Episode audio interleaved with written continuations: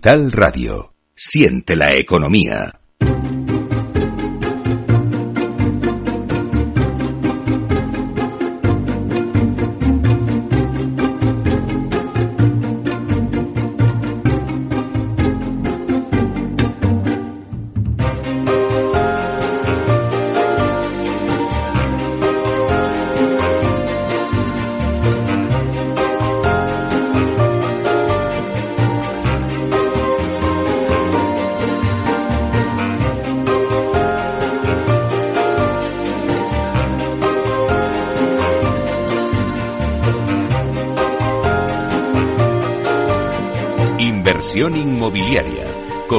Torres.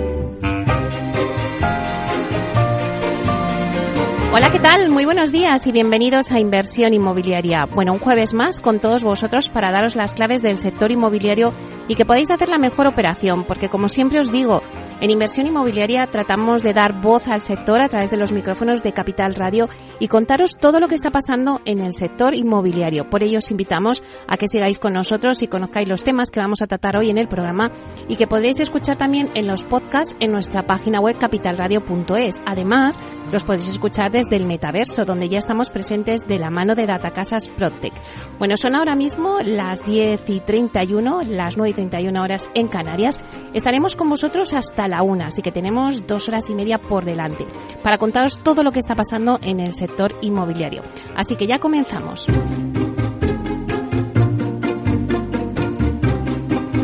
Bueno, pues como todos los jueves empezamos tomándole el pulso al sector con las noticias que nos trae el portal inmobiliario Idealista. Y luego Tinsa nos dará el dato del día. Y nos vamos hoy en el análisis de mercado con Caser Seguros, porque vamos a hablar de la hipoteca inversa. Cómo convertir en liquidez el ahorro inmobiliario. Y es que la jubilación debería de ser ese periodo plácido de descanso y disfrute tras una larga vida laboral, pero sin embargo se vislumbra siempre con la incertidumbre de las pensiones públicas, que no aseguran que podamos mantener nuestra calidad de vida una vez que dejemos atrás el mercado profesional. Bueno, pues ante esta disyuntiva son muchas y variadas las vías de ahorro eh, con vistas a la jubilación que hay en el mercado, pero una de ellas es la hipoteca inversa y es de la que hablaremos hoy. Luego continuamos con la actualidad y nos vamos a ir a Barcelona, donde se está celebrando la feria de District, desde donde conectaremos en directo con Alfredo Díaz Araque, que es nuestro experto en el sector inmobiliario, para que nos cuente qué mensajes se están dando ahora mismo en la feria sobre el sector, dónde tiene que poner el foco el inversor. Parece que el inmobiliario sondea oportunidades de inversión más allá del residencial, de oficinas y de retail. Luego tendremos nuestras secciones habituales de la vía sostenible con Vía Ágora y también daremos un repaso al mundo Proctec y de la inversión inmobiliaria con Urbanitae. Y ya en la recta final del programa de 12 a 1 tendremos nuestro debate que lo centramos hoy en la formación. Y es que la formación es una apuesta segura y también lo es en el sector inmobiliario, un sector que está muy atomizado y cada vez más, es más competitivo. La situación que actualmente vivimos pues no hace más que constatar la necesidad de nuevos profesionales altamente cualificados con capacidad de implementar estrategias a largo plazo y también de formar decisiones a corto en el sector. Por lo que es fundamental desarrollar una visión integral de toda la cadena de valor del negocio inmobiliario. Por ello, los programas de formación en el sector como el Máster MBAI Real Estate Business School Inmobiliario incorporan dentro de su programa todas las novedades y las oportunidades existentes en todas las áreas del sector inmobiliario. Y hoy tenemos con nosotros a REPS en nuestro debate con antiguos alumnos también y profesores que dan el máster porque nos van a contar cómo va a ser esta edición y también eh, cómo empieza este nuevo curso con todas las novedades y las tendencias que el curso comienza en octubre. Así que todavía estáis a tiempo de escucharos hoy el debate, de ver toda la información que este máster eh, ofrece y también de inscribiros, así que no os lo perdáis. Y sin más dilación, comenzamos.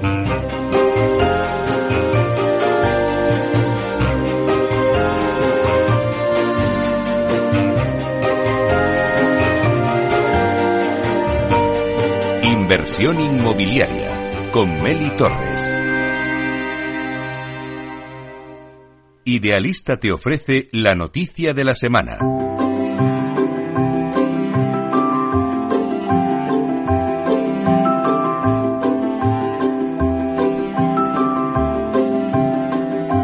Bueno, pues vamos con las noticias de la semana y damos la bienvenida a Francisco Iñareta, portavoz del portal inmobiliario Idealista. Buenos días, Francisco.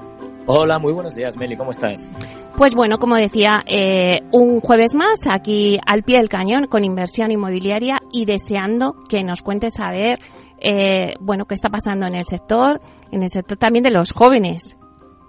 Pues sí, efectivamente. Mira, no es propiamente inversión, porque yo lo que te voy a hablar es de los jóvenes, de la situación eh, tan difícil de acceso a la vivienda eh, que, que, tienen ahora mismo. Ya sabemos que los alquileres eh, están por las nubes, pero imagínate lo que supone para un joven comprar una vivienda. Uno de los mayores problemas a los que se enfrentan los jóvenes es como te digo, acceder a una vivienda en propiedad.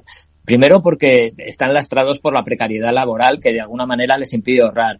El alza del precio de los inmuebles y todas las dificultades presentes para acceder a una hipoteca pues obligan a miles de consumidores a posponer cada vez más la compra de la vivienda, ¿no? Cada vez en verdad hablamos de los jóvenes, pero cada vez son menos jóvenes cuando por fin pueden llegar al mercado inmobiliario. Pero es que además, Meli, una vez que acceden, los obstáculos no terminan para para todas aquellas personas que consiguen finalmente un, un, un, préstamo para, para poder comprar su primer hogar, ¿no? Su primera vivienda, ya que miles de ellos se verán obligados a seguir pagando las cuotas mensuales una vez jubilados. Escuchaba antes que ibas a hablar de la hipoteca inversa y decías la gente que va a poder revertir esa hipoteca. Pues va a haber mucha gente, Meli, que lejos de poder revertir esa hipoteca va a tener que seguir pagando esa hipoteca una vez que se jubilen. Mira, te voy a hablar de un estudio que han realizado nuestros compañeros de Idealista Hipotecas que han analizado eh, las operaciones en las que han intermediado desde 2021 y más de la mitad de las personas que han formalizado su hipoteca en este tiempo, concretamente el 58 no habrían terminado de pagarla cuando lleguen a los 65 años, que es la edad típica de jubilación en España, lo que podría de alguna manera pues poner en riesgo la capacidad de pago de la misma hipoteca. Mira, han analizado más de 7.000 operaciones para la compra de vivienda habitual y han tenido en cuenta la distribución por edad inicial de los deudores, el vencimiento teórico de la hipoteca. Eso sí, lo que no han tenido en cuenta han sido las amortizaciones anticipadas que los consumidores puedan realizar en el futuro, porque bueno, las pueden o no pueden realizarlas.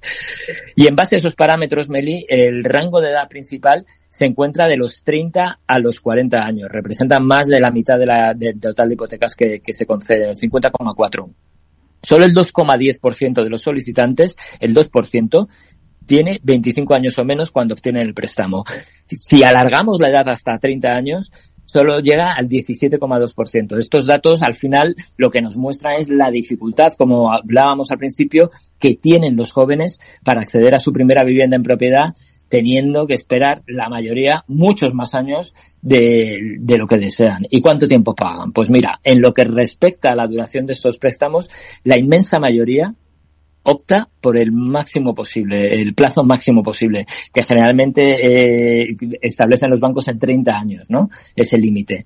El promedio histórico es de 24 años, es lo que registra el promedio histórico del mercado hipotecario en España.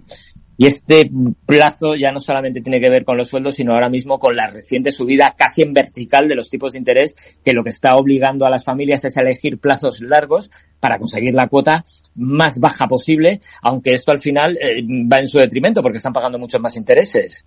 Hmm. Y otro dato, mira, si cruzamos las edades de los hipotecados en el momento de la firma con los plazos de devolución que han elegido, lo que descubrimos, Meli, es como te decía, que más de la mitad de ellos podrían llegar a la jubilación con deudas pendientes. El 58% de los hipotecados llegaría a esos 65 años con parte de su hipoteca aún sin saldar. Y el mayor problema aparece para aquellos que a la fecha de la formalización de la hipoteca tienen 36 o más años, aunque es cierto que no todos ellos llegarán a la jubilación endeudados, ya que es verdad que se pueden realizar amortizaciones durante la vida del préstamo. Pero bueno, la subida de los tipos de interés ha supuesto que muchas familias con ahorro disponible hayan optado en lugar de acortar los plazos, re, eh, reducir el saldo de las hipotecas eh, a través de la cuota mensual, no los plazos. ¿Vale?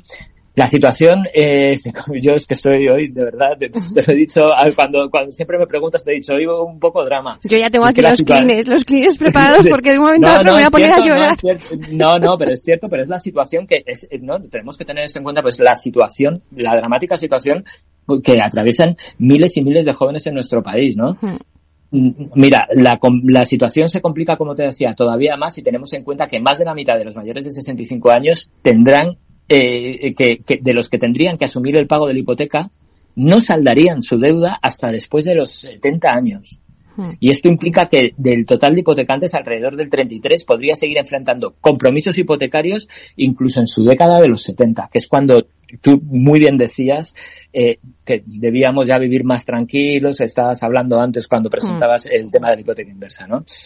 En este punto conviene recordar que los ingresos de los iguales además merman de forma considerable en el momento de la jubilación, ya que las pensiones, eh, pues como tú decías, suelen ser de un importe medio inferior a los salarios, ¿no? Hmm. Mary, los datos son contundentes. Muestran claramente el gran esfuerzo que realizan muchas familias para acceder a una vivienda en propiedad.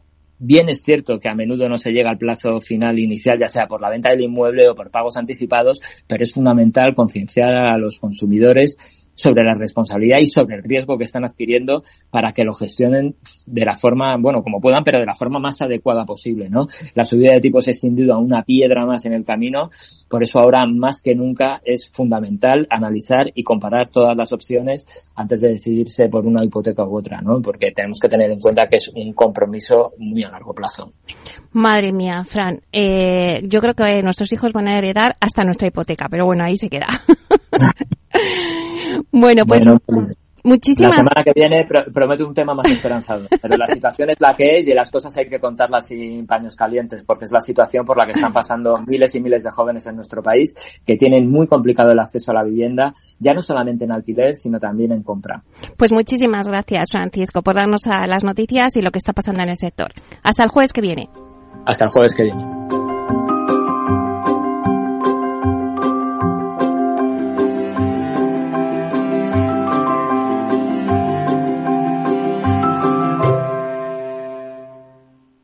El dato del día con Tinsa.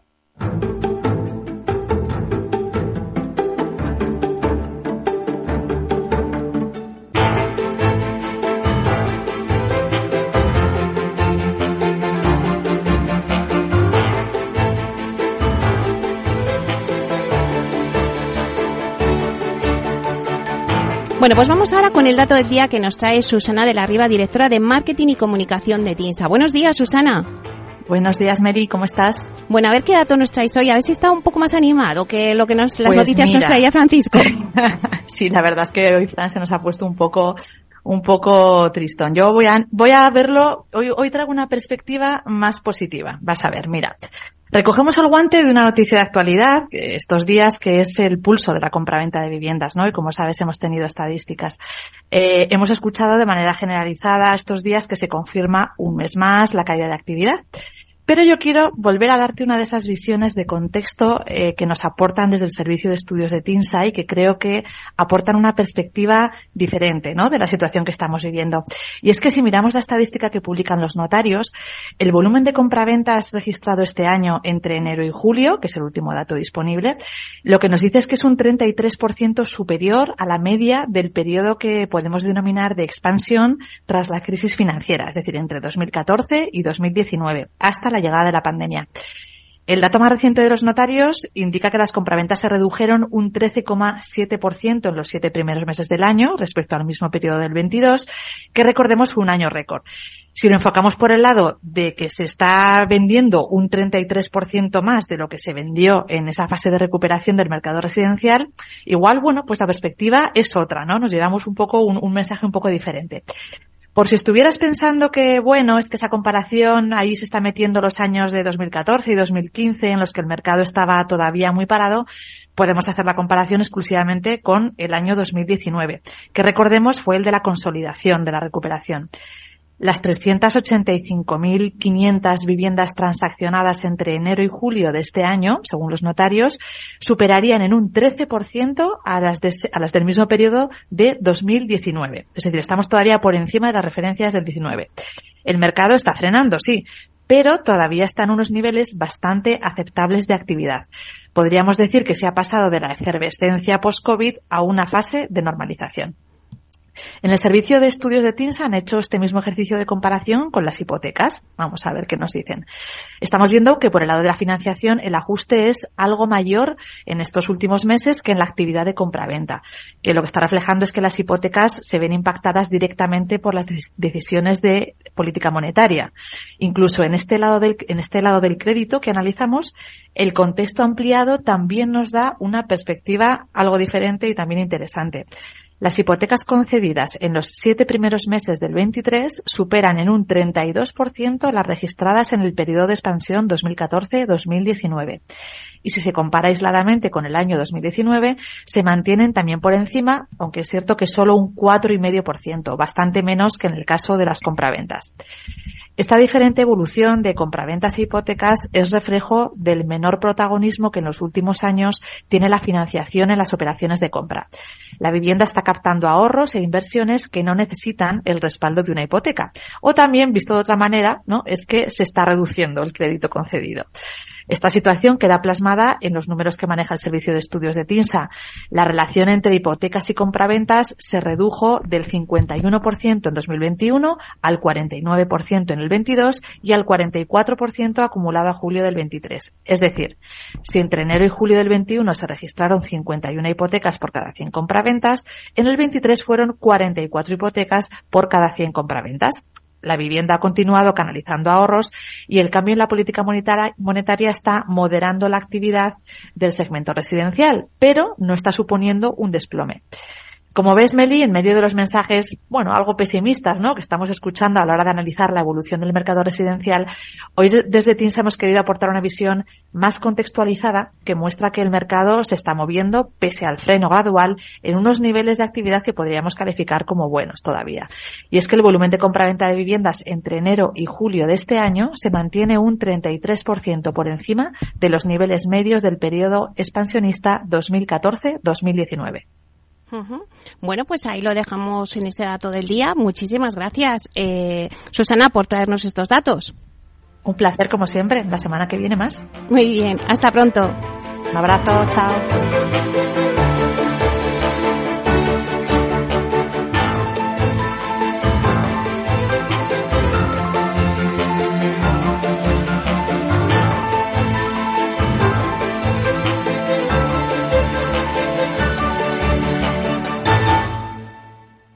Inversión inmobiliaria con Meli Torres.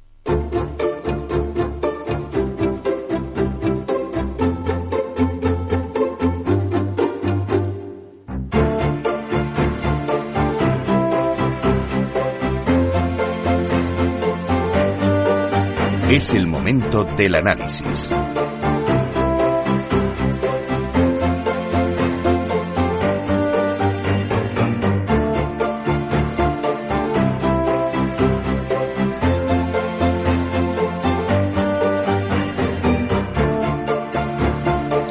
Bueno, pues hoy en el análisis del mercado hablamos con Caser y hablamos sobre hipoteca inversa. Eh, es una forma de convertir en liquidez el ahorro inmobiliario. Y es que la jubilación debería de ser ese periodo plácido de descanso y disfrute tras una larga vida laboral. Pero sin embargo, se vislumbra siempre con la incertidumbre de las pensiones públicas, que, que es que no nos aseguran que podamos mantener nuestra calidad de vida una vez dejemos atrás el mercado profesional.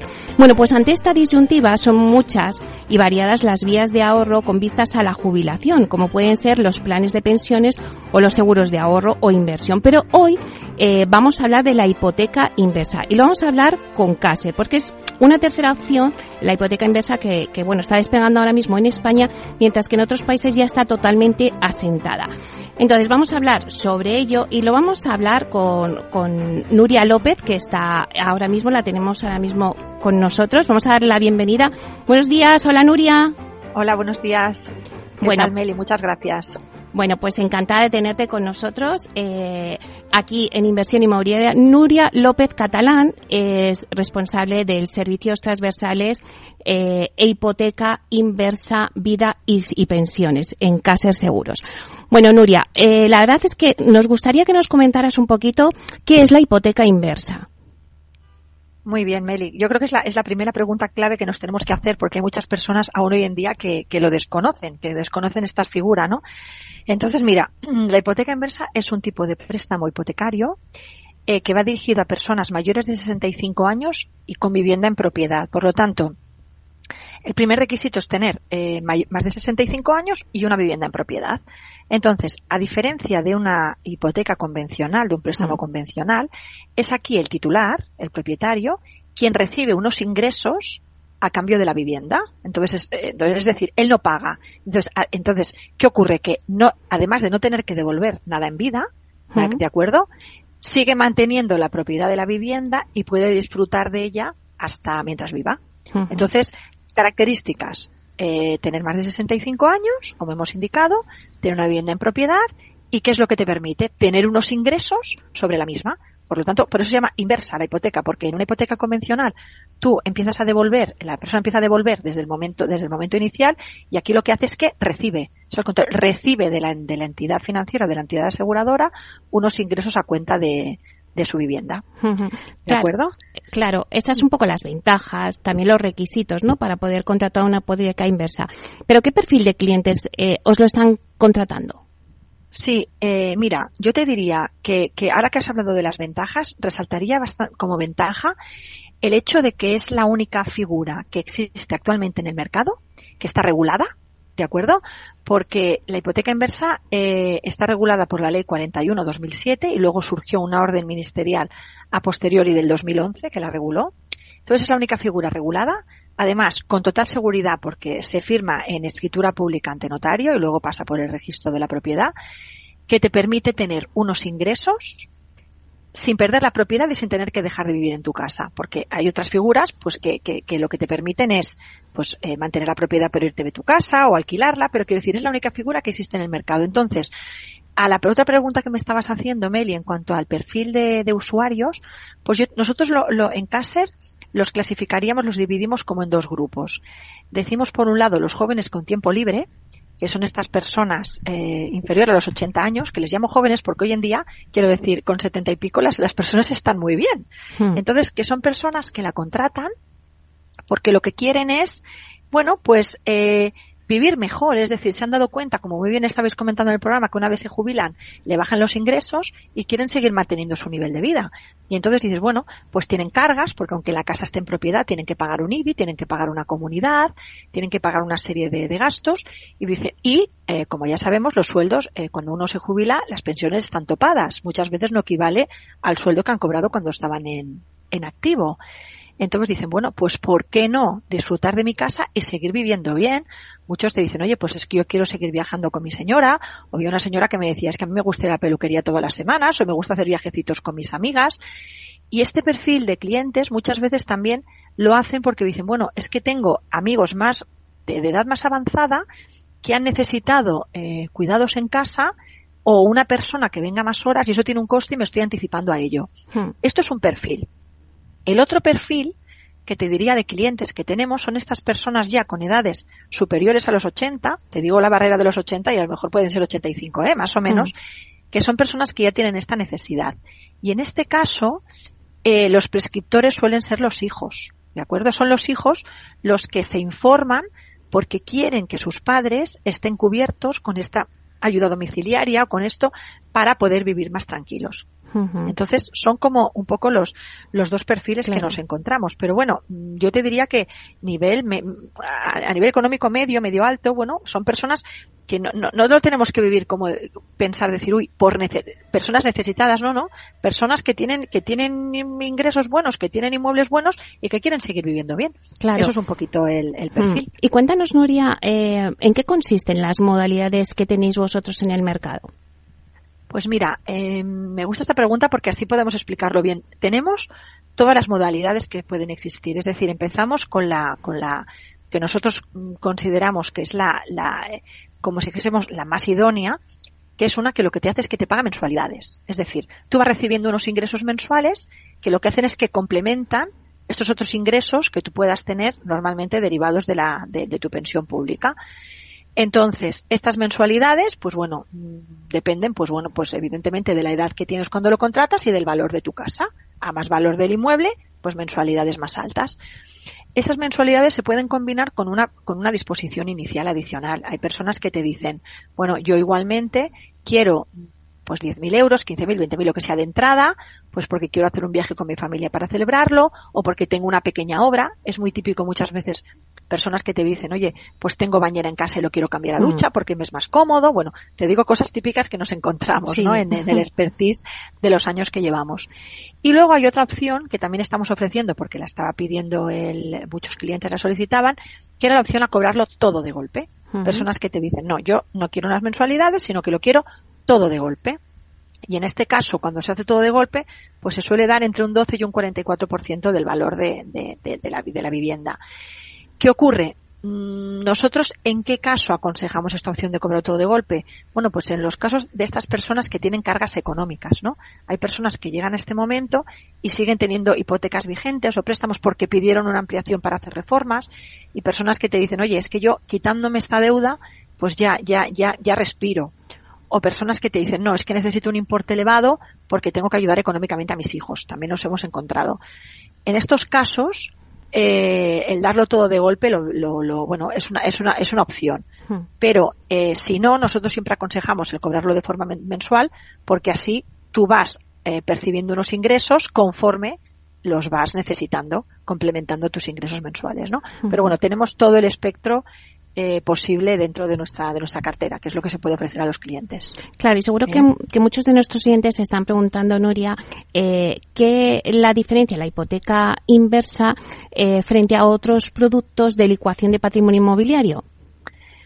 Pues muy buena pregunta, porque mira, eh, yo lo definiría, es decir, ¿qué, qué lo ¿en qué la diferencia? Primero, no pierdes la propiedad de tu casa. Entonces, eh, ¿para quién está muy indicado la, hipoteca inversa? Para personas que quieren mantener la propiedad para alguien. Nosotros decimos, si te viene un cliente que no tiene a nadie, que no tiene herederos, decimos, ¿para qué eso hace una hipoteca inversa? Si el objetivo es poder tener unos ingresos manteniendo el legado para tus herederos. Entonces, lo primero es que mantienes la propiedad, ¿vale? Por lo cual la dejas en legado para tus, para tus hijos, para tus herederos, para tus sobrinos, para, para quien tú consideres. Y lo segundo es que no dejas de vivir en ella. Es decir, no te tienes que ir de tu casa. Entonces, hay otras figuras en el mercado, como tú indicabas, por ejemplo, que consisten en una venta de nuda propiedad. Tú vendes la propiedad de tu casa y te sigues manteniendo como inquilino. Esa opción está bien. Si tú dices, yo no tengo herederos, no tengo a quien dejarle la propiedad, pues vendo la propiedad, la nuda propiedad que se llama, y sigo, y sigo viviendo en mi casa. O hay otras opciones, que tú vendes la propiedad, y te quedas como inquilino de tu casa. Estamos en lo mismo. ¿En qué se diferencia de la hipoteca inversa? Que la hipoteca inversa tú vives y mantienes la propiedad, que es lo mm. que te he dicho. Y luego hay una tercera opción que también se da en el mercado, que estos son ya personas con dependencia, que lo que hacen es que alquilan tu casa, no pierdes la propiedad, pero te tienes que ir a vivir a una residencia. Entonces, de las figuras existentes en el mercado, lo que la diferencia es que, uno, como he indicado, mantienes la propiedad que lo digo porque muchas veces hay clientes que como en España tenemos la concepción social y cultural, ¿no? De la vivienda, el legado para mis hijos, hay muchos clientes que cuando le explicas que no la pierden y que no pierden la propiedad es cuando ya empiezan a entenderlo todo, ¿no? Es decir, primero no la pierdes y después tú sigues viviendo en tu casa. Que no olvidemos que lo que quieren nuestros mayores en la mayoría de los casos es seguir viviendo en su casa, ¿no? Y no tenerse que ir a una residencia o a otro sitio, ¿no? Y luego, como te he indicado, pues que está totalmente, totalmente regulado eh, tiene una tasación para poder hacer la, operación que la ley obliga que sea por una tasadora homologada por el Banco de España, es decir, que son tasadoras oficiales.